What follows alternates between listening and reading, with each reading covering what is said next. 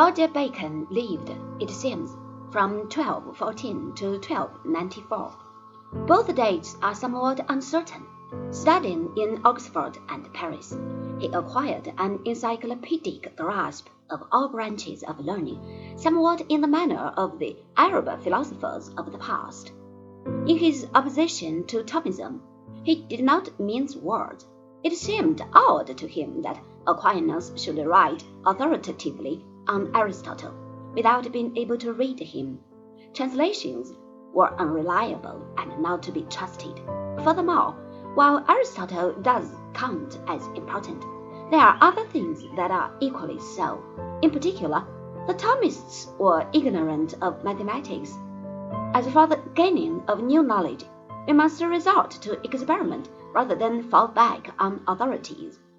Bacon does not condemn the deductive method of scholastic dialectic as such, but he insists that it is not enough to derive conclusions to carry conviction, they must weather the test of experiment. Such novel views could not fail to attract the unfavorable attention of orthodoxy.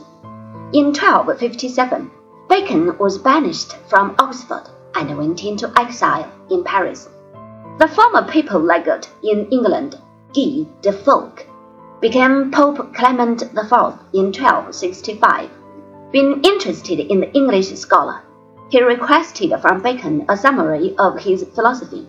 This was supplied in 1268, a Franciscan prohibition notwithstanding. Bacon's doctrines were favorably received, and he was allowed to return to Oxford. But the Pope died that year, and Bacon continued to be less tactful than he might have been. In 1277 came the Great Condemnation. Bacon with many others, was called to give account of his views.